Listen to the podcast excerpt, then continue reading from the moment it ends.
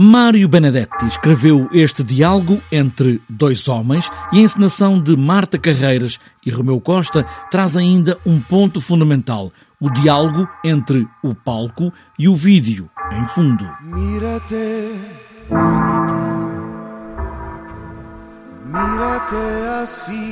Pareceu-nos que era uma maneira muito eficaz de contar esta história destas, destas duas pessoas, não é? Portanto, destes destes dois homens que vieram do mesmo sítio e que, neste momento da história, estão em sítios diferentes, uh, a olhar para, para, para, a sua própria história não é, do país. Ah, eu nem sequer te toquei. Ah, pois não, é verdade. O capitão é o bom, não é? Uma história que é escrita por um homem que vive num tempo e num lugar, mas tanto o dramaturgo como os dois encenadores, Romeu Costa e Marta Carreiras, quiseram um tom universal e sem tempo. Extravasa e prolonga-se. É? E à medida que nós fomos fazendo pesquisa, porque isto não deixa de ser esta um, uma memória que nos é que, que se baseia, que, que, fica no ADN, não é, que é da geração anterior à nossa, esta questão de, de o que é que é resistência, o que é que é não vacilar, o que é que é, ser, o que é, que é estar sobre uma ditadura e, e todo este processo. Um nunca mais pode ser